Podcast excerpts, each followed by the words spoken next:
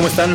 Un capítulo más del Go Squad, esta vez retomando nuestras, nuestras eh, revisiones divisionales de cara a la temporada 20, de 2022-2022 de, de, la NFL y pues obviamente con sus implicaciones fantasy. Saludo a todos y cada uno de mis amigos del squad, eh, Jaso, Ricky, Yoya eh, y Yayo en, en, orden alfabético para que nadie se agüite, ¿no? ¿Qué tal, oye? Un saludo para Yayo y para Ricky que nos están acompañando pues sí, aquí retomando el tema de las divisiones que lo habíamos dejado aquí un poquito atorado por tanto tanta información que habíamos tenido y también con con el con todo el agradecimiento que tuvimos de atención hacia las ligas que creamos. Entonces, aquí vamos a, recompensarlos, como lo mencioné ayer, con mucho contenido y pues nada más que empezar con una buena división que trae mucha carnita.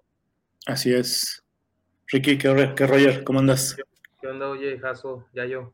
Sí, igual, como dicen, ya retomando de nuevo las divisiones, ya teníamos como tres semanas sin, sin hacer nada de, de las divisiones.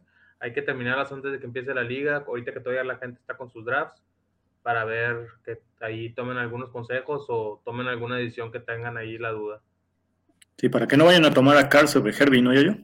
Sí, exacto. Este, este, pues aquí, muy feliz de estar aquí este, de vuelta con las divisiones. Saludos a todas las personas que nos están escuchando. A ustedes no los saludo porque si hiciéramos un documental con todos los audios que nos mandamos, duraría cinco días la primera parte. Entonces, este, saludos a todos los que nos están escuchando. Bueno, pues vamos a arrancarnos. Si no estoy mal, y como es costumbre en todos y cada uno de los de las previas que hemos tenido, eh, primero vamos con los corebacks, ¿no? Tyrants. Tyrants. Híjole, es que no alcanzo a ver, espérame. Ahí. A ver. Bueno, eh, hay aquí eh, creo que un par de Tyrants que están como en el tier 1 y 2. Discutible, ¿no? Yo creo que en los rankings yo puse a Waller creo que en el 2. No me gustó su inconsistencia del año pasado. No creo que necesariamente tener este nuevo sistema ofensivo vaya a ser redituable para él. Tampoco creo que se caiga tanto como para sacarlo del top 6. Y fuera de ellos dos, pues están realmente Albert O, que algunos traen ciertas expectativas como de sleeper, y Gerald Everett que estamos asumiendo, ¿no? Que va a ser el Tyrant eh, con más snaps y con más targets en Chargers, pero no sé cómo lo vean ustedes. Eh, la banda, pues obviamente se fue prácticamente 100% con Kelsey, pero no sé, yo tú cómo ves, eh, ¿crees que Waller pueda tener argumentos para quitarle este primer puesto a, a, Kelsey? No, creo que si lo, si lo tenía que haber hecho, lo tenía que haber hecho el año pasado o antepasado. Eh, y como dices, es uno de los Tyrants menos eficientes de toda la liga eh, y es el menos eficiente del top 12 del año pasado. Entonces, son cosas que no me gustan, sobre todo porque tiene que. Es como el Henry de, de los Tyrants, necesita mucho volumen para poder ser muy relevante en fantasy. Entonces, por esta parte no me gusta porque vino una máquina de comer targets que se llama Davante Adams. Y pues bueno, este, la verdad, con la llegada de Josh McDaniels no me entusiasma mucho el futuro para Darren Waller. Aún así, sigue siendo el top 6 eh, cantado, eh, sigue siendo mi Tyrant 6, pero este, no, está muy lejos de, ser igual de relevante que, Travis Kelsey.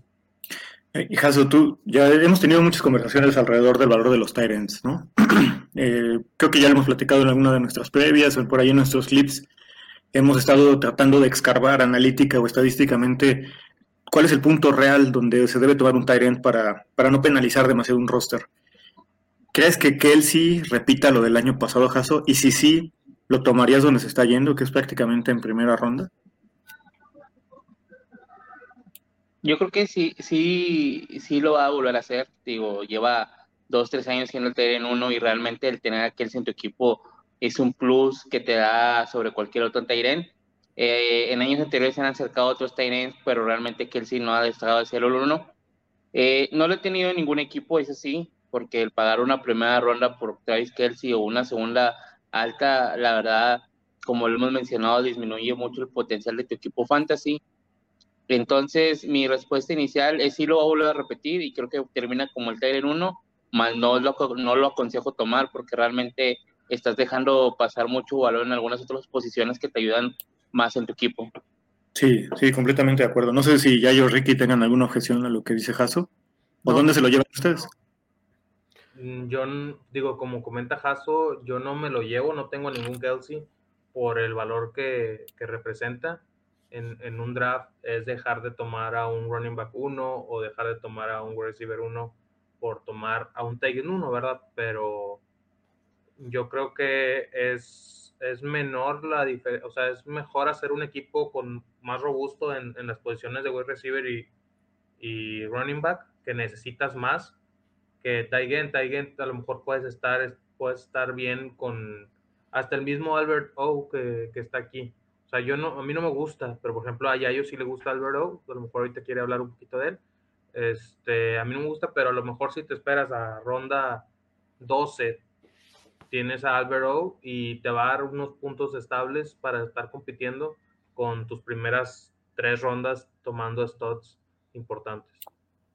Yayo, ¿dónde crees que sería ¿Dónde te llevas a Kelsey? ¿Segunda? ¿Tercera? No va a caer a tercera, pero supongamos que no iba a caer a tercera. ¿Ahí sí te lo llevas? Eh, es complicado porque eh, el otro día platicando con Rao y estábamos aquí, eh, estaba Ricky y Jaso, él nos hizo la, la, la, observación que entre Travis Kelsey y Mark Andrews están en el top 15 overall de puntos fantasy totales, ¿no? Entonces, bajo esa lógica, no debería de pasar del pick 3 de la segunda ronda.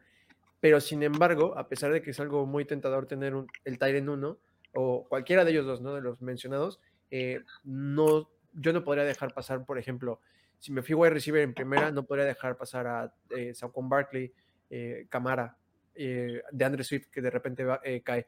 Y si me fui running back en primera, no podría dejar pasar esos dos, tres running backs que mencioné, más de, de Avante Adams o Stephon Dix.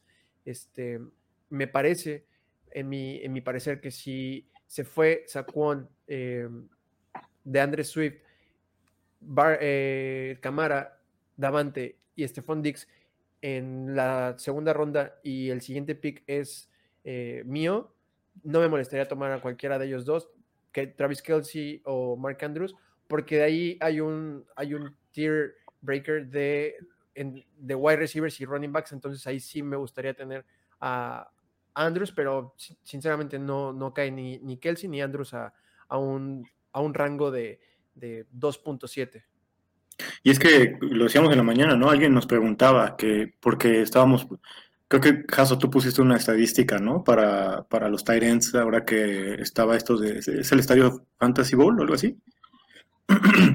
que en el roster incluyeron dos Tyrants, ¿no? Y, alguien preguntaba, ¿y por qué entonces no me llevaría a Kelsey si él podría tener los puntos de un wide receiver 1? Y es cierto, los tuvo el año pasado, los tuvo Andrew, pero, Andrews, pero los estamos, estaríamos drafteándolos en su techo, ¿no? Y, nunca es, lo, es ideal draftear a un jugador en su techo, porque Mark Andrews el año pasado se estaba yendo en sexta, séptima ronda. Yo me acuerdo que me lo llegué a llevar en una séptima ronda, porque el año antepasado había sido muy decepcionante, ¿no? Entonces, eh, muchas veces es difícil que repitan año con año, ¿no?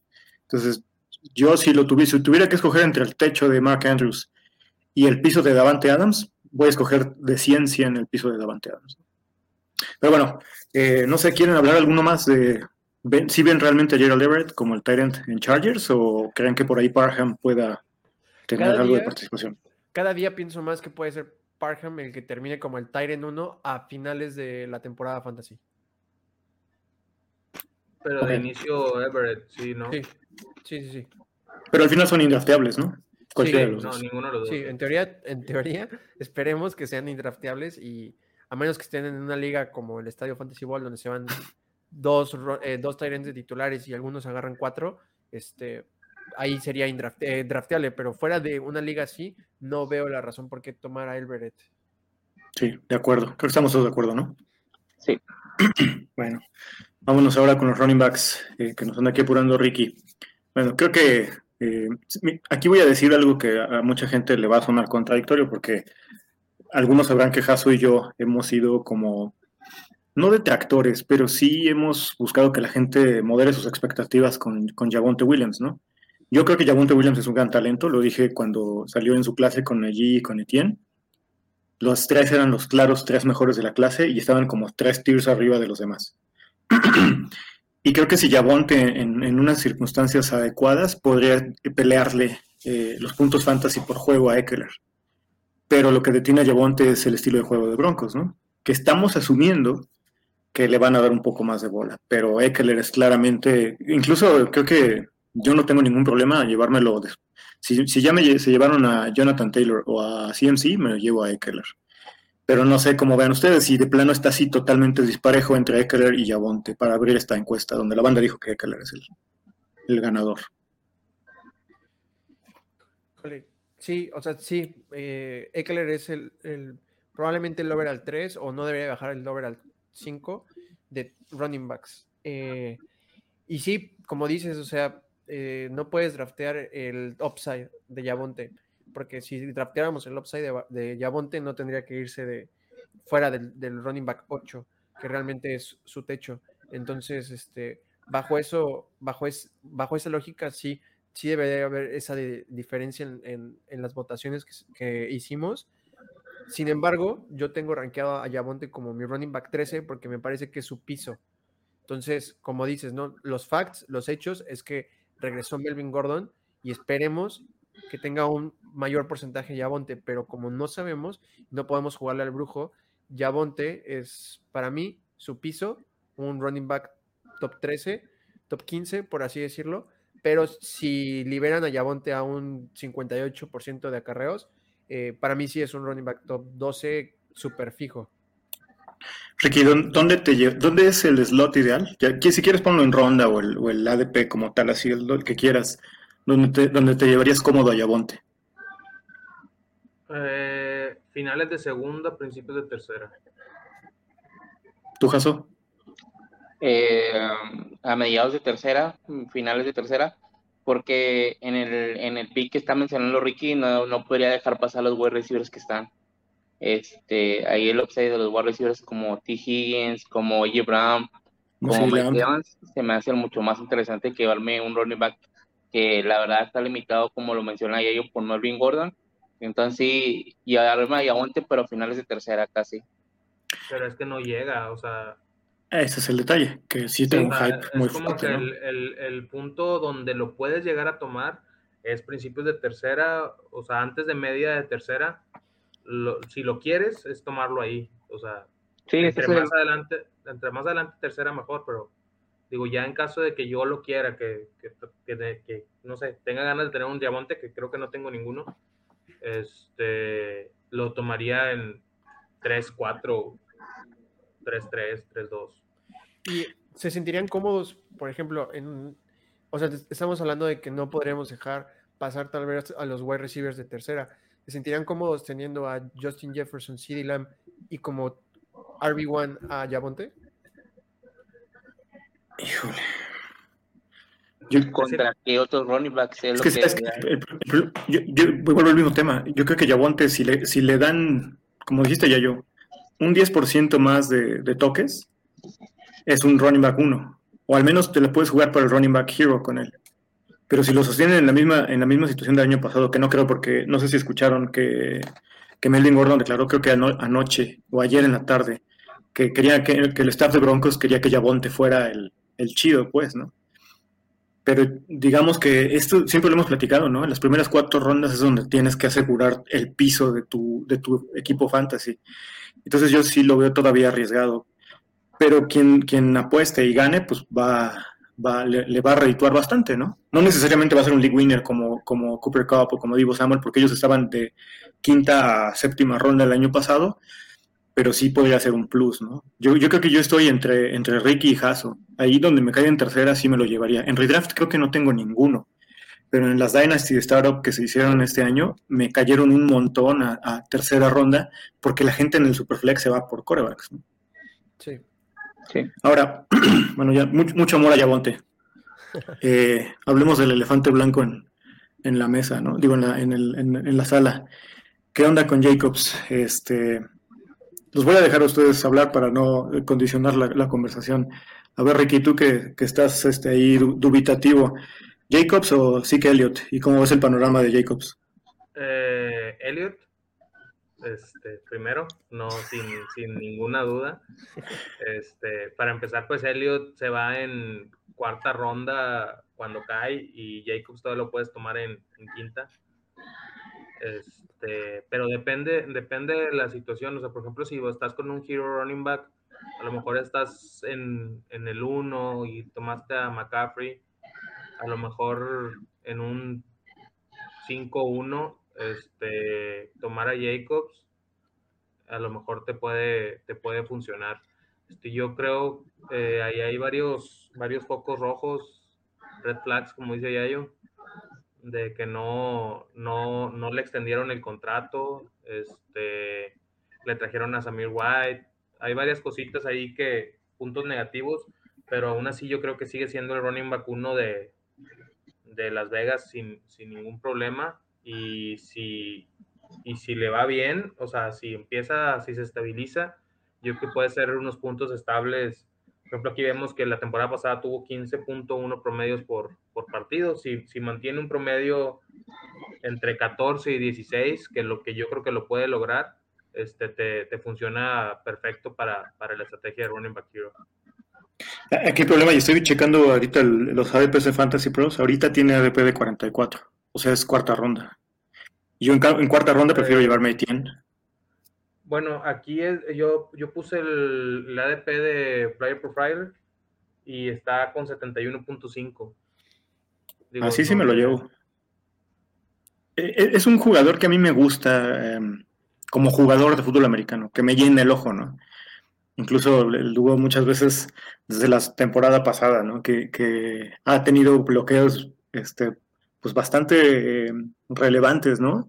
Contra ya sea este, edge rushers o contra linebackers, pero creo que no le acaban de soltar el, el, la rienda y lo que, me, lo, que me, lo que no me gusta de Jacobs es que tiene una, usualmente tiene cuatro o cinco juegos muy malos y por ahí pica uno, uno bueno y otra vez se vuelve a bajar, ¿no?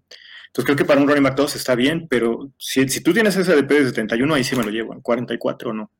No sé, Jaso, ¿tú cómo, cómo lo ves ahora que, que tu pollo, este, ¿cómo se llama? Josh McDaniels. Sí. Llega sí. a Raiders. Sí, exacto.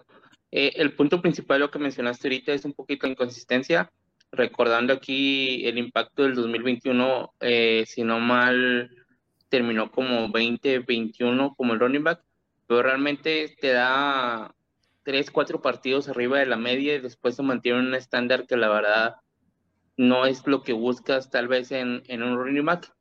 Eh, en años anteriores estaba yendo un poquito más alto, entonces a lo mejor ahí sí te, te decepcionaba, pero ahorita con una DP tal vez de quinta ronda, llevártelo como tu running back 2, tal vez pensando que Las Vegas le den eh, el juego terrestre comple completamente aprovechando ya el último año de contrato y tronarlo, eh, yo sí me lo llevaría. Digo, a lo mejor soy, he sido muy renuente de que Jacobs tal vez no, pero eh, tampoco va a ser necio, pero uh, por los ADPs que está yendo y quienes están a su alrededor, tal vez entre Jacobs y Elijah Mitchell, yo prefiero a Jacobs, de Jacobs y Gibson, yo prefiero a Jacobs, entonces ahí, ahí, ahí, no hay mucha discrepancia de que la verdad George puede ser un buen jugador para tu equipo fantasy si te fuiste una hero running back. ¿Tú cómo ves, yo? Creo que tú sí eres apologista de Jacobs, ¿no? Yo este, tengo tatuado el 28 en mi espalda. Este, no, la verdad es que hay algo que me gusta mucho de Jacobs, es que eh, de los running backs de, que están en su ADP, es el que mayor volumen tiene, y eso es algo que me emociona mucho. Me emociona mucho que no le quisieron dar su quinto año, eso quiere decir que se lo van a acabar de, de, de, pieza pa, más, más que nada porque draftearon un rookie que pues probablemente puedan confiar en él o no, o tomar otro el próximo año, ¿no? Lo que me gusta de Josh Jacobs es que, digo, siempre ha sido muy, eh, eh, no sé, como muy negreado eh, y la verdad es que a mí me gusta que sus temporadas ha terminado top 12 en fantasy en los últimos años terminó 11 y 8, ¿no? Y si extrapoláramos sus números, si de no haberse perdido lesiones, el año que terminó top 8 hubiera terminado top 7, o sea, un, un, pasito más, pero este año pasado que terminó top 11, si lo hubiéramos extrapolado sus, sus números de los partidos que se perdió, hubiera terminado como running back 8. Entonces a mí me emociona mucho, aparte de que es el running back 2 en peso de oportunidades en la ofensiva en toda la, en toda la liga. Es el running back 2 en, en, en tacleadas eh, rotas. Esto es desde la semana que regresó al 100 de su lesión hasta la semana 16, que es donde más o menos importa el, el fantasy y en targets de en esas semanas fue el running back 1, o sea, por encima de toda la liga y aparte en target share solamente estuvo por debajo de Camara, Christian McCaffrey, Leonard Fournette, Swift y Saquon. O sea, al lado de puro, puro matón, entonces a mí me gusta mucho Saquon porque al final del día en fantasy gana el volumen, no la eficiencia. Sí, y, creo que, o sea, todos esos son puntos buenos, ¿no? Eh, como dijo Jaso, tampoco nos vamos a, a machar aquí a decir que, no sirve. Lo hemos dicho muchas veces, lo que nos gusta y lo, o lo que nos desagrada de un jugador es su ADP, no él, ¿no? Entonces, no sé tú ya yo dónde, ¿qué, ¿qué, es lo máximo que darías por Jacobs en un draft de redraft? Ya, yo llevo de las ligas que hemos hecho, ya van dos veces que me lo llevo eh, y lo he agarrado en el 6.10 y en el 2.3, el 7.3. Eh, y lo he agarrado, eh, se va primero Gibson, se va primero Elijah Mitchell, se va primero este, Clay Edwards Hiller. Entonces, creo que lo estoy agarrando en su valor. Lo agarro más o menos siempre como el running back 28, running back 27. Me parece que ese ni siquiera es su piso. Su piso debe ser, por volumen, top 20. Pues como dijo Jaso, ¿no? En el impacto salió 21, creo dijiste, ¿no? Sí, ahí en el 21 del impacto creo que, sí está bien. Y 6, ahí 6, 10, 7, 3 está súper, la verdad. Ahí sí, creo que ninguno de nosotros jugaría, ¿no? Y bueno, por último, CH. Este, yo pasé de ser promotor a ser eh, encendido y, muy motivado de trabajar de CH. Aprendí lecciones muy importantes de la posición con él. Yo no lo tomo, no me importa si sea la catorceava ronda. Simplemente para mí no. Reconozco que ahí tengo un, un este, una, situación parcial, ¿no? Pero ustedes díganos o díganle a la gente dónde sí lo tomarían y qué rol ven, qué, qué pasa ahora con este chico Isai Pacheco que está haciendo mucho ruido en el training camp de Chiefs. Yayo, si quieres tú que, estás este, calientito. Eh, sí, H, lo digo, eh, a, diferencia de, de, aquí de OJ que que ya, ya nos lo mató. Este, yo creo que todo jugador es drafteable si baja bien su ADP, sobre todo jugadores que no nos gustan porque no tienen eficiencia ni tampoco volumen. Eh, realmente yo creo que no hay que espantarse por Pacheco, porque el rol que va a robar Pacheco, si es que lo roba, es el de Ronald Jones. Pero yo no, o sea, no, no me fío de, de, CEH. Eh, todos los running backs que le han puesto eh, en eficiencia lo han sobrepasado. No me gusta, eh, si lo tengo que tomar, lo tomo ya en el rango en el que empiezas a agarrar eh, a los running backs que son eh, handcuff. no, yo creo que ya después de que se va Damon Pierce, Ramondre Stevenson, ya no, o sea, ya ahí tal vez podría agarrarlo si me fui en una hero running back, pero no, sí trato de evitarlo. vi que Jaso levantó las, las, cejas. A ver, tú, Jaso, ¿Qué onda? ¿Estás de acuerdo? sí, estoy de acuerdo, pero sí, ya, yo lo mandó a rangos de running back 40, que realmente no va a llegar. Si, es, no va a llegar ahí, si, está yendo alrededor del running back 30, eh, como lo mencionas, yo no lo tomaría. Yo prefiero tal vez jugar un, volado con James Cook, eh, hacer un risk por Damon Pierce, que de los que mencionó ya yo. Eh, ¿Cuál creo que podría ser el valor correcto de CIS? Yo creo que novena, décima ronda podría irse como tu running back 4, tal vez, 3 bajo, pero yo no lo veo más allá de, que pueda terminar con un upside de running back 30. Digo, yo no le he tomado muchos equipos, y los que tuve el año anterior los logré vender, gracias a Dios. Entonces, no, no es un jugador del que sea muy no, del que esté muy renuente querer tomar.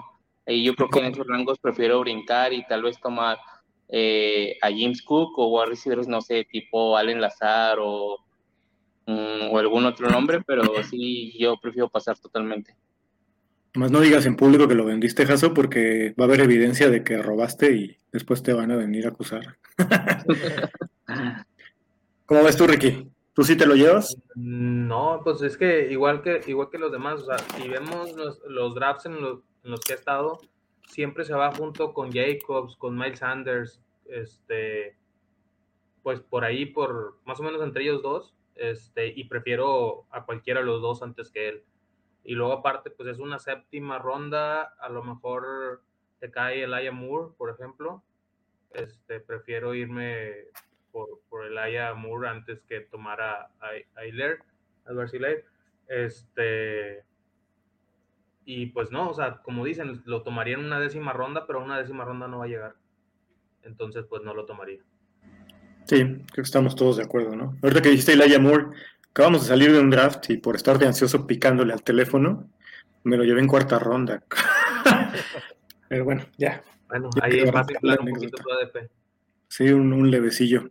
Vámonos con la siguiente posición que, que traemos, los wide receivers. Creo que es la última. Ah, no faltan los corebacks, ¿verdad? No, falta corebacks, sí.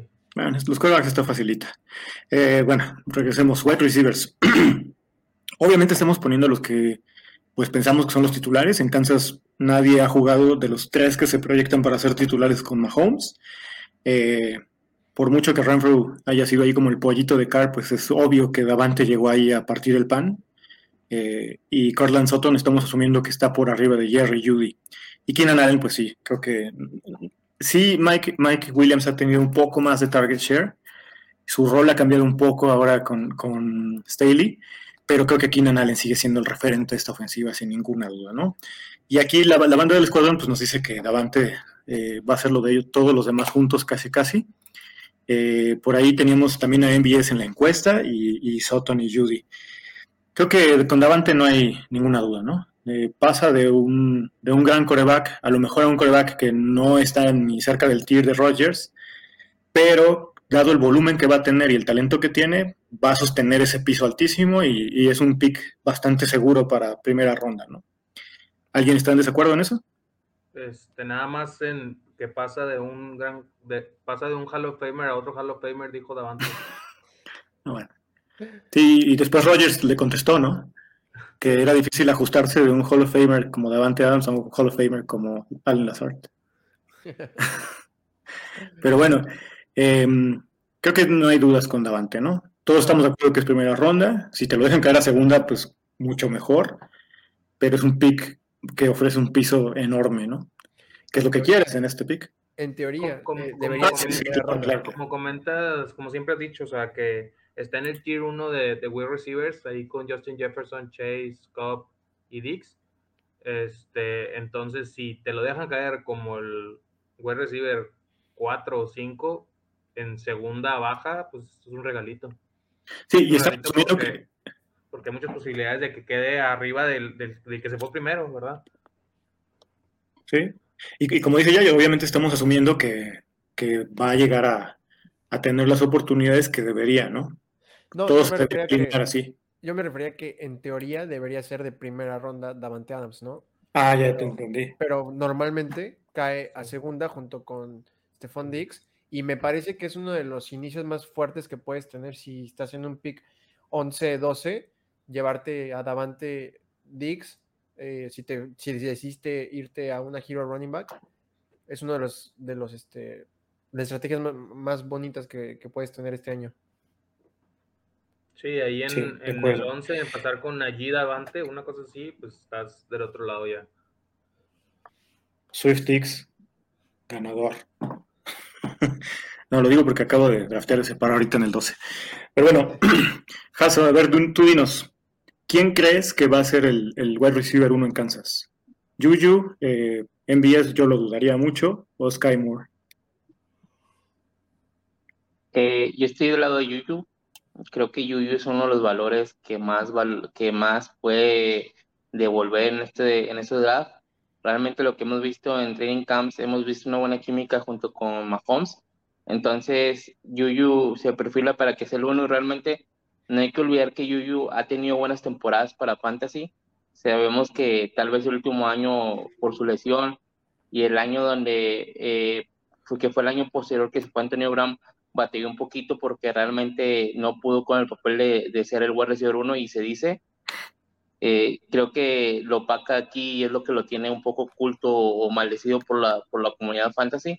Pues realmente Yuyu, de la mano de, de, Big Ben y al lado de Antonio Brown, no hay que olvidar que Yuyu llegó a ser hasta un top 12, entonces creo que es un gran running back, un gran wide receiver, perdón, eh, y que tiene el potencial que de la mano de Mahomes pueda meterse como tal vez un wide receiver top 20 y ahorita está yendo alrededor de ser un wide receiver eh, 30, 31, entonces hay que aprovechar ese, ese buen descuento que tiene. Sí, e incluso puedes ahí por, eh, por ahí hacer el stack, ¿no? Este, llevarte a Yuyu y a Sky Moore más adelante. No sé cuál sea su ADP, pero yo creo que debe andar en la 12 o, O más adelante en ligas de un coreback, ¿no? ¿Cuál yo? Sí, más o menos, en la 12. Entonces, no pierdes nada, es un flyer en la 12 y por ahí si, si pasan de Julio Sky, que no creo que suceda, este, pues tienes al wide receiver 1 de Kansas asegurado, ¿no? Que mínimo te da un piso de wide receiver 2. Sí, exactamente. Bueno, eso pienso yo. Exactamente. a ver, y Ricky, ¿qué onda con, con Sutton? ¿Sí va a ser el eh, bueno o va a ser Judy? Mira, Judy yo la verdad, pues no es decepcionado porque tampoco nunca lo tuve tan alto, pero por el capital de draft que se invirtió en él, eh, pues la, la, verdad mucha gente espera, aún ya en su tercer año, espera yo creo que de más de él, de Yuyu, de Judy. Este, sí, corre muy bien las rutas, sí, pero no, no, ha, no, ha, no ha demostrado absolutamente nada. Yo creo que Sutton el año pasado se vio que tiene un poquito o, o tiene mejores manos que Judy para mí y, este, y creo que la, la, relación o la, la coordinación con, con, Wilson se ha visto mejor ahorita en, en, los campamentos con Sutton que con Judy. Entonces yo creo que Sutton es el uno, pero sigo sin comprar que se vaya este, tan pronto. Lo he visto irse en una tercera baja y, y pues no lo, ahí no lo, no lo compraría. ¿Tú dónde te los llevas, Yayo? ¿A Sutton y a Yubi? Trato de no llevármelos. Eh, prefiero, eh, como dicen por ahí, este, perder sin ellos que ganar sin ellos que, perder con ellos. Eh, me parece que es una decisión muy complicada, sobre todo porque no sabemos qué tanto impacto vaya a tener Russell en cada uno, ¿no? Porque tenemos el, ejemplo de que Russell puede alimentar a dos, dos wide receivers top 15. Eh, y también tenemos el ejemplo de que eh, puede hacer eficiente a un wide receiver no eficiente, como DK Metcalf, en este caso sería Soto, o que puede hacer muy eficiente a un slot eh, como Judy. aquí donde va mi breakdown, por así decirlo, es que Judy en los juegos que, que estuvo con Sutton en toda su carrera, se lo comió por muchísimo. le sacó targets, le sacó target share, le sacó yardas por ruta recorrida, eh, le sacó este, recepciones, o sea, todo pinta para que Judy fuera el, alfa, ¿no? Pero algo, algo, algo tiene Judy que no da confianza y este, en Training Camp los reportes dicen que, que Sutton es el uno y que la conexión Sutton-Wilson es la más efectiva en Training Camp. Por así decirlo, estoy un poquito más del lado de Sutton, pero la verdad es que no me genera confianza en ninguno de los dos. Sí, lastimosamente, y lastimosamente no vamos a tener la ventaja de, ver qué pasa, o sea, no vamos a poder draftear después de semana uno, ¿no? Literalmente tenemos que tratar de adivinar qué pasa. Yo, yo igual, este, si voy por uno, voy por Sutton, de hecho tengo varios, pero, pero que drafteamos como en mayo, junio, ¿no? Que me cayeron hacia la séptima, octava ronda. Ahorita, como dice Ricky, se está yendo... No, me tercera, yo no pagaría ni siquiera una quinta ronda por Sutton. ¿O tus hijas? ¿Tú sí te lo llevas en quinta? Mm, no, no, como lo mencionas, el valor de Sutton estuvo hasta antes que llegara Russell Wilson. Y creo que Sutton estaba yendo, como lo mencionaste, en séptima octava ronda. Y la verdad, tenerlo como tu receiver 4 estaba muy bien. Pero por decir, el día de hoy he visto drafts que se lo llevan hasta en cuarta ronda. Entonces, sí, ahí no, no lo quiero. Prefiero tal vez otro wide receiver o tal vez un running back como Etienne eh, entonces sí, no prefiero ni a Sutton. Tal vez pueda preferir a Judy si sea un poquito más abajo, pero la diferencia en ADP también no es mucha, entonces sí paso completamente de los dos. Y, que quede algo muy claro, ¿no? Creo que aquí ustedes, por favor, digan en su comentario. No estamos diciendo que, que alguno de los dos va a ser malo o que ninguno va a servir para fantasy. A lo que le estamos sacando la vuelta es a la incertidumbre y al hype que se está generando, ¿no? Lo vemos como una apuesta arriesgada, que quizá valga la pena pagar de una sexta, séptima para abajo y no pagar una más alta, ¿no? Porque ya lo, volvemos a repetir, los primeros cuatro o cinco rondas es donde tienes que generar el piso de tu equipo fantasy. y bueno, creo que Keenan es súper seguro, ¿no? Eh, para el draft es un wide receiver 2 sin ningún problema. que te paga, tiene el techo de un wide receiver uno con Justin Herbert, ¿no? Sí, ¿Sí? o sea, exacto. O sea, su, su, su piso es ser wide receiver 2 alto y con semanas de wide receiver 1. Sí, es súper sexy. Y, y, bien raro, ¿no? Porque la gente como que nunca lo hypea, pero Keenan es muy bueno para, para propósitos fantasy, ¿no? Sí, y hasta vida real, es de los mejores corredores de ruta. Así es. Un wide receiver que promedió más de 10 targets por partido la temporada anterior. Dámelo todo, pues todo el día. Tiene, tiene cinco años con más de 150 targets por temporada. Creo que nomás de tres años tuvo 130 y algo, pero los otros cuatro tuvo más de 150. O sea, tener 150 targets por año, dámelos. Sí, claro. Y, Aunque vaya a la baja. O sea, y, se está yendo, y, eh, hablando de Sutton, de Sutton, se está yendo junto con él. O sea, el ADP de Kenan Allen es de 29.7 y el de Sutton es 33.8. Se están yendo juntos. ¿En, qué, ¿En qué momento pasó eso? Entonces, ahí es donde, o sea, con Kenan Allen estoy seguro, o sea, dámelo. Si me lo vas a dar en, en el 2.12, en el 3.1, no te voy a dudar en tomarlo. Sí. Este, de hecho, ahorita lo agarré en, en 3.7, 3.6 en en la del Estadio Fantasy como mi wide receiver 1. Entonces, un, un Keenan Allen en 3-7 que se está yendo junto con Sutton, no dudaría nunca Allen. Sí, fuera, fuera de los de, lo, de, la gran mayoría de los picks que tenemos en primera ronda y por ahí el principio de la segunda, creo que es un jugador que vale su ADP, ¿no? Incluso eh, ese, ese, ese ADP que dices es de tercera ronda. Yo en el 3-1, en el 3-2 hago el reach por él, sin ningún problema. Sí, de acuerdo. ¿Y qué onda, Jaso? ¿Qué, hacemos con Renfro? ¿Lo olvidamos? Yo quería hablar más de Mike Williams, pero me cambiaste el nombre. A ver, entonces eh, échatelos a los dos. Bueno, primero para continuar con el tema de los Chargers, Mike Williams se me hace alguien súper hypeado en esta opción. Entiendo el tema de que del volumen que pueda llegar a tener y el jugador que es, pero realmente no creo que sea un jugador que valga una cuarta ronda que se está metiendo como un wide receiver 19, 18. Eh, yo tengo wide receivers posteriores como Mooney, como Bateman, tal vez hasta el mismo Marquis Brown, que los prefiero antes que él. Realmente eh, Mike Williams viene inflado por lo que realizó la temporada anterior, pero hay que recordar que Williams se estaba yendo en ronda 8-9 eh, y era un super, super pick y lo demostró hasta el final de temporada. Muchos están con la creencia de que no iba a ser sostenible. En algunas semanas no lo fue, pero terminó dentro del top 20, tanto en eficiencia como en puntos fantasy, entonces fue un pick muy rentable. De hecho, a inicios de temporada yo dije que, que iban a terminar top 24 los, los dos y salió ahí esa, ese take. Eh, actualmente yo, yo prefiero pasar el Mike Williams al poste y tomar otros wide receivers. Eh, en el caso de Renfro, pues yo creo que se va a posicionar como el tercer target del equipo. Yo veo tanto a Davante como a Waller por encima de él.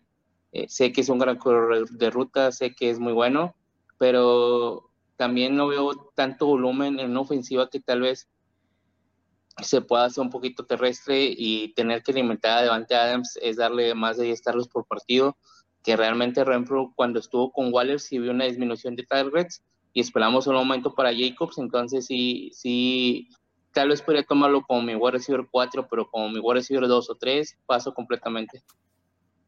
Sí, creo, que, creo que estamos todos de acuerdo en eso, ¿no? Sí. sí.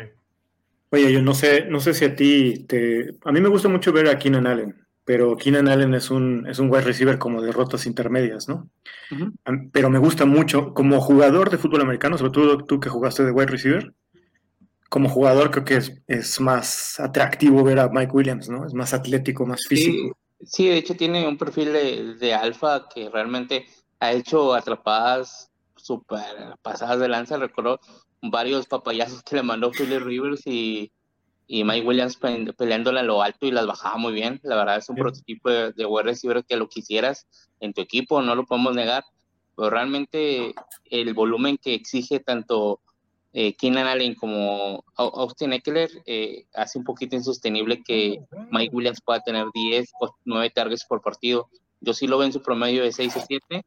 Entonces, yo sí tal vez podría preferir algunos jugar receiver unos de sus equipos que un jugar receiver dos de su equipo como Mike Williams. Sí, sí, totalmente de acuerdo. Pues vamos a darle al, a la siguiente posición, que es Eh, corebacks, me parece que esta es una de las divisiones que tiene eh, el, conjunto o el grupo de corebacks más completos de la liga. No estoy diciendo que sea el más, pero, pero es muy, muy atractivo, ¿no? Obviamente Derek Carr, pues por ahí pareciera eh, claramente estar a lo mejor uno o dos tiers abajo del resto, pero creo que, bueno, y aquí, bueno, primero vamos a decir el resultado de la encuesta. la banda se va con Herbert, creo que está ya más que probado. Tanto Herbert como Mahomes son dos quarterbacks muy buenos, probados. Mahomes ya incluso ganó un Super Bowl. Herbert, pues por ciertas decisiones, que también hay que entenderlo, era el primer año de Staley al frente de los Chargers, no se alcanzaron a meter a playoffs, pero tiene un roster muy, muy completo, ¿no? Y la, gente en general ve a Herbert por arriba de los demás. Yo no lo veo tan disparejo. Sí creo que Mahomes no necesita de Tyreek Hill. Y, aquí voy a decir algo públicamente. Me equivoqué. Creí que Tyreek Hill sin Mahomes no iba a hacer nada. Y no, pues sí está demostrando en Miami. Ya, paréntesis cerrado. Mahomes no necesita de un, de, de un solo jugador para sobresalir. Y, Herbert tampoco. Yo no veo la diferencia tan, tan separada. Pero en lo personal, y creo que aquí muchos vamos a coincidir, sobre todo en ligas de un coreback, que son las que más están drafteando ahorita, no voy a tener ni un Herbert ni ningún Mahomes, porque están muy caros, ¿no? ¿Ustedes cómo los ven? Los ven en el top, ¿qué les gusta? ¿Ocho de la liga y se los llevarían eh, ahí en la segunda, tercera ronda que es su ADP? ¿Tú cómo ves, Ricky? Eh, sí los veo como, para mí el Herbert es el quarterback 3 de Fantasy y Mahomes el 4. Eh, pero no pagaría lo que, lo que se paga por ello. Una cuarta ronda no, no, no tomaría un quarterback en la cuarta por ahí de la sexta es cuando empiezo a pensar en, tomar coreback si hay buen valor. De repente estoy viendo que Mahomes ha caído, de repente hay una sexta baja, si, sexta alta, perdón. Si, me, si yo estoy en, posición para tomar lo que esté en un 11, en un 12 y me lo dejan en sexta 6-1, 6-2, yo creo que ahí por ahí puedo tomar Mahomes, que lo he visto caer últimamente, pero no creo que sea común que caiga. O sea, ya, ya ahí puede ser un Lamar, puede ser un, un Kyle Murray, si, si, estoy en sexta, que es la ronda más alta en la que tomo coreback en, en, ligas de un coreback. Y si no, ya me espero hasta novena, décima, que está cayendo el mismo Wilson de aquí o Dak Prescott. ¿Tú cómo los ves, ya yo? ¿Si te llevas a Herbie en su ADP? Eh, no, me parece que el de Herbie está muy alto para fines de profundidad, ¿no? Obviamente, él, él tiene carnita para quedar top 2 hasta top 1 si nuestro dios Allen se, nos atonta en algún punto de la temporada, pero este, a Mahomes tal vez sí lo pensaría, el otro día lo estábamos hablando, que este, bajó ADP, Mahomes tiene un ADP como de tercera, cuarta ronda, pero cada vez, y estoy muy orgulloso de esto, cada vez las personas draftean mejor, eh, le empeñan más y consumen contenido y han dejado caer mucho a los quarterbacks esta temporada, a lo mejor por el miedo de la temporada pasada, en que no rindió eh, Murray por lesiones, Mahomes decepcionó un poquillo, este, Lamar Jackson se lesionó, entonces la gente está dejando caer mucho los quarterbacks y tanto Lamar Jackson, Kyler Murray y Pat Mahomes te los puedes encontrar después de sexta ronda. Entonces, en sexta ronda sí me lo pensaría, porque tener a Mahomes como tu quarterback, uno, bueno, como tu quarterback, eh, sí, tal vez por él sí, sí haría ese, ese pick. De hecho, lo haría hasta por, por Lamar Jackson. Ok, ¿tú cómo los ves, Jason? ¿A quién ves más arriba este año? ¿A Herbert o a Mahomes? ¿Y qué es la ronda más alta que pagarías por ellos? Sí, yo como lo menciona ya, yo veo a Herbert todavía arriba de Mahomes. Y digo, por el ADP que tienen, me los llevaría en, sexta ronda, pero pues como lo mencionaste al principio, no creo tener ninguno de los dos. Igual terminar con algún coreback como de los del Tier 4, 3 o 4 que vienen un poquito más adelante, que de hecho aquí se encuentra en la división alguno de ellos, que es Russell Wilson. Como lo mencionó ya yo, la gente está dejando caer los corebacks y en ronda 9, 10 te puedes llevar un Dak, un Dak Prescott o un Russell Wilson o un Trey Lance. Entonces, no hay por qué pagar tanto por un coreback en sexta ronda como Herbert o Mahomes. Mejor me espero a novena o, sea, novena o décima ronda y tomo un Russell Wilson o uno de los que ya mencioné. Sí, ya lo mencionaba Ricky, ¿no? Que está más o menos en novena ronda. Y estoy de acuerdo, porque Russell Wilson tiene, ya es un coreback que conoce la liga, que llega a una ofensiva que por ahí puse el otro día un comentario burlón, ¿no? Porque alguien dijo que estaban diseñando la, la ofensiva alrededor de Russell Wilson. Pues, pues, sí es lo que tienen que hacer, ¿no? Este, y con todos esos ingredientes y el, el, historial que él ya tiene, es un coreback que sin ningún problema va a quedar en el, como coreback 1. Y su techo es a lo mejor top 5, top 6. Entonces, llevarte en novena, décima ronda a un coreback que tiene ese potencial, pues es muy bueno, ¿no? ya sea él o Dak, que creo que están más o menos, son esos corebacks que su piso es, es coreback 1 bajo, pero su techo puede ser meterse al top 3, top 4, ¿no? Sin ningún problema. Y bueno, hay mucha gente, hay mucho hype alrededor de Derek Carr, porque le trajeron a Davante Adams, ¿no? Yo le recuerdo a muchos que Derek Carr ya tuvo eh, cuerpos de receptores muy competentes. Tuvo por tres años a Mari Cooper y a Crabtree. Y bueno, sí los alimentó. Los dos fueron muy redituables para Fantasy en esas temporadas. Sin embargo, Carr nunca ha brincado la barrera del coreback 1, ¿no? Y en ese sentido, yo a Derek Carr lo tomaría como un coreback para streamear. Y a veces hasta ahí me la pensaría, porque creo que las tres veces que lo he streameado me ha, me ha dado cuatro o cinco puntos. Entonces, yo, yo no lo veo a él como, como, un valor. Creo que quien está yéndose sobre esa narrativa está ignorando el historial que él ya tiene, pero no sé cómo lo vean. Ya yo, ¿tú qué ves en, en Carr? ¿Sí lo ves drafteable en ligas de un coreback? Sí, eh, voy a hacer una pausa rápida porque eh, no pude platicar rápido de, de Ross. Y nada más un comentario. Muchas personas estuvieron diciendo que Ross no debe ser top 12 o top 10 porque eh, ya está grande y ya no tiene movilidad para, y que entonces, y como hay un comité de corredores, van a correr mucho. Eh, en todos sus años de, de fantasy, eh, Russell Wilson se ha metido al top 12, eh, o sea, valores de coreback 1, y jamás ha pasado la media de la liga en pases, intentos de pases. Entonces no tengan miedo por Russell Wilson si está viejillo o si está en decadencia en su movilidad, no hay problema, él puede meterse al top 12 sin ningún problema. Y sobre Derek Carr, eh, de verdad que debería de hacerse un estudio de, de, de, campo, análisis de verdad con Derek Carr, porque él ha tenido eh, armas muy buenas, ha, ha, alimentado jugadores en el top 12 de su posición, top 24 de su posición, en rangos de wide receiver 1, wide receiver 2 y running back 2 y running back 1, pero... Uno. Ajá, y Tyden 1 aparte. Y eh, aparte, de, o sea, más aparte de todo esto que estoy diciendo, es un coreback muy eficiente en todas las métricas de eficiencia eh, de NFL, no fantasy. NFL está en el top 5, top 4 de la liga y de todos los tiempos. Eh, por así decir una, es el, es el coreback 5 en la historia con menos, eh, con mayor porcentaje de touchdowns sobre intercepciones. Es el segundo coreback en la historia y solo existen dos que tiene más de 4.000 yardas en sus, en sus primeras ocho temporadas. O sea, pura cosa bella hace Derek Carr pero aún así no termina dentro del top 10 nunca. No sé qué pasa con Derek Carr. Yo, para mí, no es drafteable porque yo no drafteo dos corebacks. Eh, pero eh, igual como tú, oye, las veces que he streameado coreback con Derek Carr no da lo que normalmente viene dando y no sé qué le pasa que inicia muy fuerte y termina muy mal o al revés, inicia horrible y termina muy bien. Entonces, a mí sí me da miedo Derek Carr. Creo que él sí está unos tres tiers abajo de, de, de, toda esta división. Sí, sin ningún problema.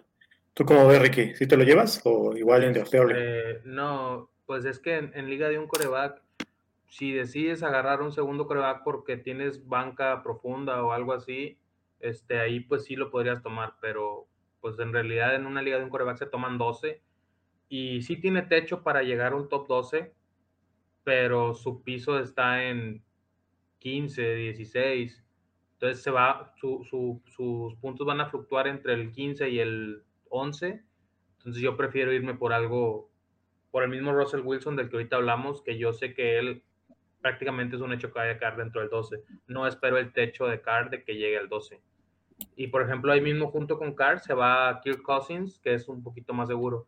Este, y como dice ya, yo no sé qué pasa aquí con Carr, porque si vemos sus números, es el que tiene mejor porcentaje de completos de aparte, aparte de Herbert y más, sí. más que Herbert o Mahomes. Tiene prácticamente las mismas yardas por aire que, que Mahomes. Tiene más yardas por, por intento que los dos.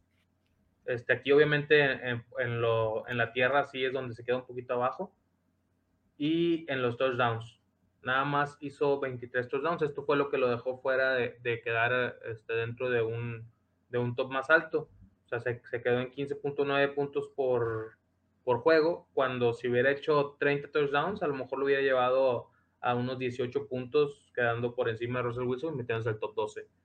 Pero, pero si ves sus números en cuanto a, aire y ahora con el, con el, con el arma nueva de, de, Davante, pues potencial para meterse dentro del 12 sí lo tiene, pero lo que da miedo es su piso, ¿verdad? El, el, techo está ahí, pero, pero su piso, y como nada más van a jugar 12, yo prefiero irme por uno que esté seguro, un piso dentro del 12.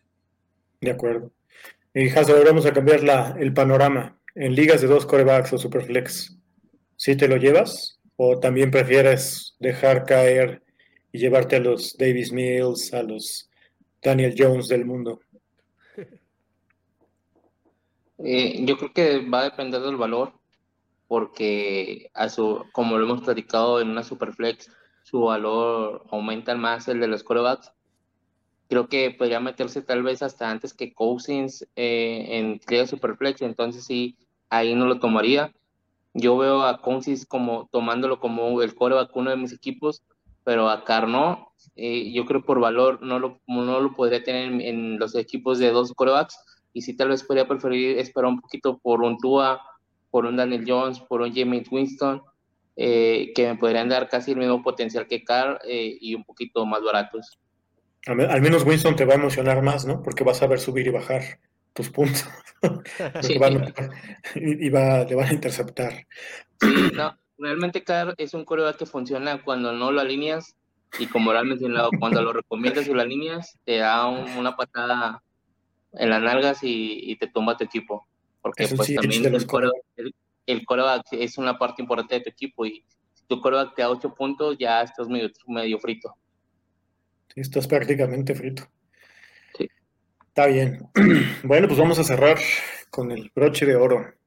¿Quién va a ser el campeón? La banda dice que van a ser los, char los Charis, no había visto esto. Este, sí, perdón, sí, sí me hizo abrir los ojos así, a, grandes. Los voy a dejar los primero. A ver, Jaso, ¿tú a quién ves campeón aquí? ¿Por qué? Yo sigo viendo campeón a Kansas.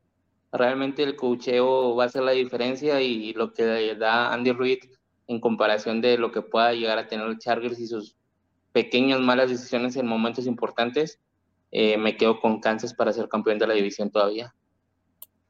¿Tú, Ricky? Igual, yo estoy con Kansas, mucha gente lo está infravalorando porque se fue Hill, este, pero no deja de ser Kansas y no deja de estar bien coachado y no deja de tener a Mahomes.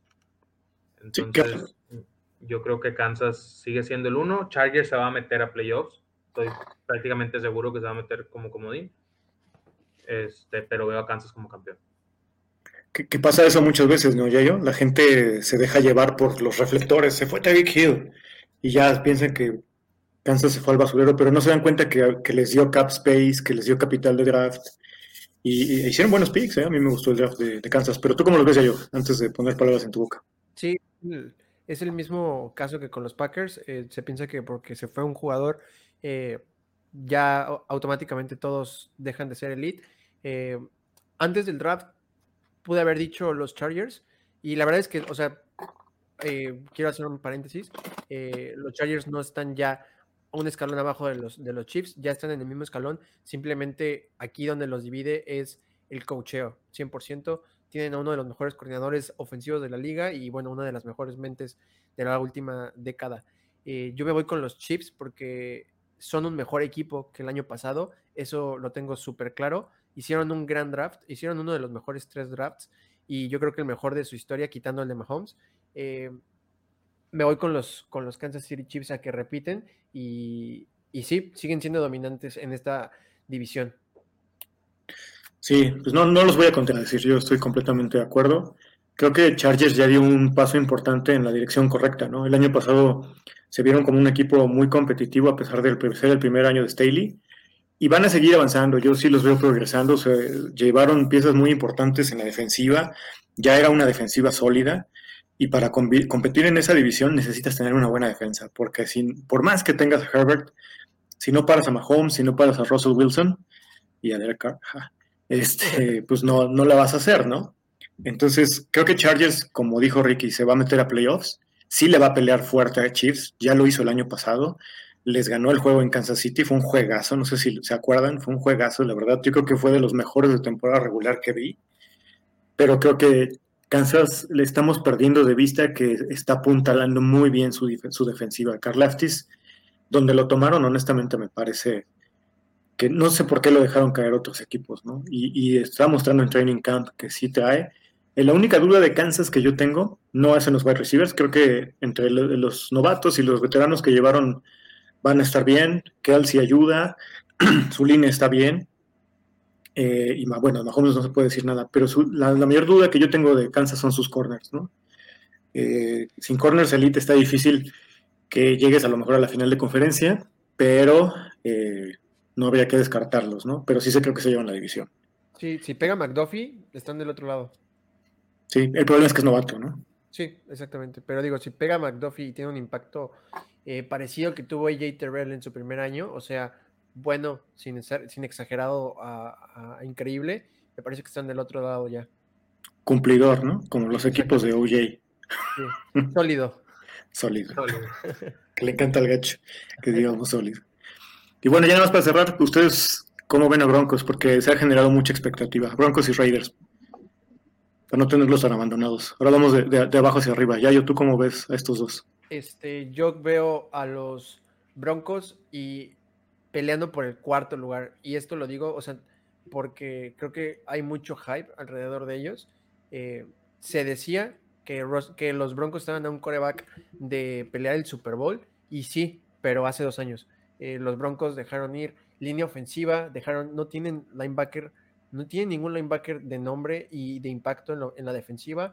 Tienen una línea ofensiva muy vieja y muy golpeada. Y este, me parece que que aunque Ross es una gran mejora, eh, el otro día cuando estaba haciendo el breakdown posición por posición, los Raiders y los Broncos eh, sí están mejor los Raiders en muchas eh, posiciones más que los, que los Broncos y por eso digo que los Broncos van a pelear por el cuarto lugar. Entonces, ahora sí que el que pierda más juegos entre ellos mismos va a ser el tercer lugar entre Raiders y los Broncos. Ok. Tú, Ricky, ¿cómo los ves? Sí, algo, algo similar a, lo que comenta Yayo. Yo creo que se está haciendo un hype excesivo con los Broncos. Este, cuando llegó Russell Wilson, todos los aficionados de Broncos empezaron a, decir que pues era un equipo para competir, pero yo creo que no, no están cerca de, los Chargers ni de los Chiefs. Este, están más cerca de, Raiders que de, que de, los dos de arriba. Yo creo que ahí, como, como comenta Yayo, va a ser la, la competencia por quién queda en tercero. Y, probablemente si alguno de los dos barre al otro, puede llegar a rascar ahí un comodín y ahora que ya se meten siete, pero la verdad los veo los dos fuera de, playoffs. Y eso le va a convenir al equipo de Raúl, ¿no, Jaso? Porque si eso, eso sucede, los picks de, que tiene Seattle pues van a ser muy buenos. ¿Tú cómo los ves, Jaso? Por favor, dime que tú, tú sí ves a los Broncos campeones del Super Bowl, como dice por ahí el, el hype. Sí, yo, yo quiero tener amistades, así que diré que, que Bronco se mete al playoff.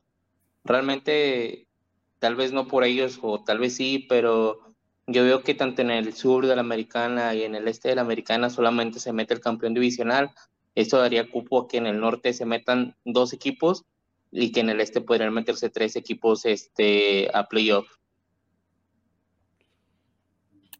Pero no ves a Broncos ahí, o, o cómo los ves. Sí, yo veo a Chargers Kansas y Broncos en los playoffs. Eh, tal vez eh, ya adelantándome un poquito a Ravens, a Bengals y a los Bills y a, y a Tennessee en los playoffs de la americana. Yo, en, este, en este momento, en la americana, veo a Steelers, Ravens, um, Steelers, Ravens, Colts y Pats muy arriba de Broncos, porque además hay que acordarse que Broncos tiene coach de primer año, entonces sí, que sea maravilloso, pero la gran mayoría de las veces toma tiempo llevar esos procesos y no necesariamente va a llegar a ser campeón Nathaniel Hackett ahí en, en Broncos, ¿no? Que es lo que yo pienso que no va a pasar. Sí, yo creo que muy poca gente de nosotros piensa que Broncos puede llegar al Super Bowl. Más que nada fue fue el impacto y el fanatismo que brotó esa primera semana o esos primeros días, y tanto votó como, como aficionado como votó para el fantasy, porque Gary Judy y Corkland Sutton ya eran eh, top 12, y Abonte ya era eh, running back top 5, y en su momento Álvaro era un Tyrant top 10, entonces fue bajando expectativas y creo que ya todos están colocados en tal vez un poquito más alto los receivers, pero los demás están ya colocados en su, en su piso. Sí, de acuerdo. Y bueno, amigos, pues ya vamos a cerrar el programa, ya nos echamos como una hora.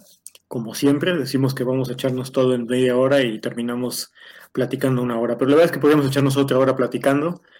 Nos gusta mucho el tema y estamos procurando, como, como lo platicamos al principio, ¿no? Tenemos este compromiso importante con nuestra audiencia. Eh, nos han apoyado mucho.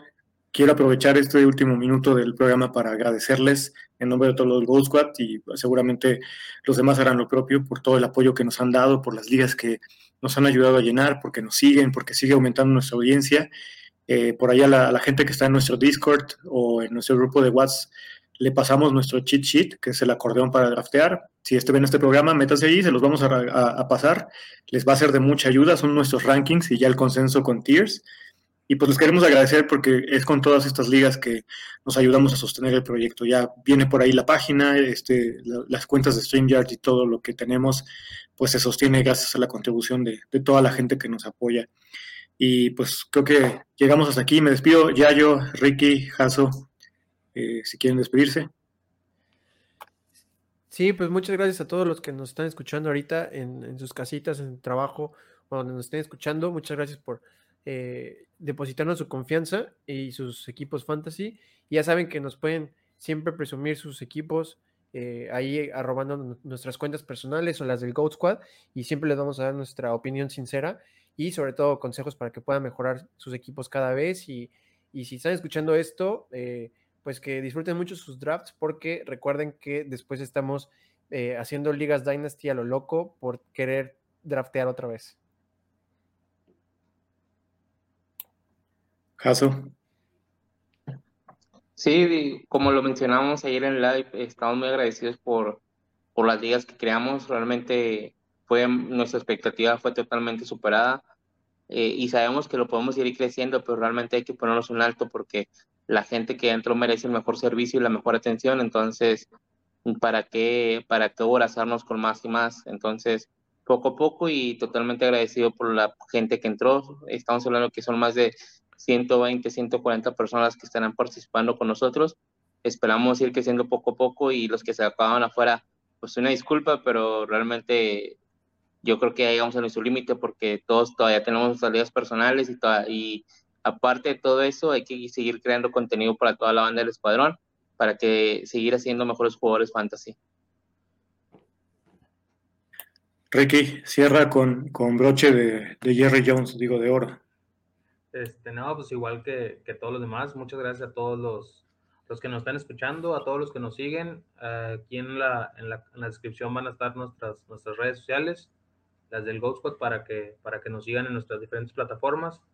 Ahí va a haber contenido, va a seguir habiendo contenido. Vamos a, terminar con todas las divisiones antes de que empiece la temporada. Vamos a, vamos a empezar ahí a, a trabajar ya durante temporada dándoles rankings, dándoles waivers, dándoles pronósticos, este, para que estén atentos de todo lo que, de todo lo que subimos. Como todo dijeron, muchas gracias a todos los que se animaron a entrar a las ligas.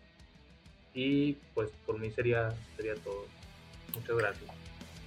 Pues muchas gracias amigos. Nos despedimos y nos vemos en la próxima previa. Hasta la próxima.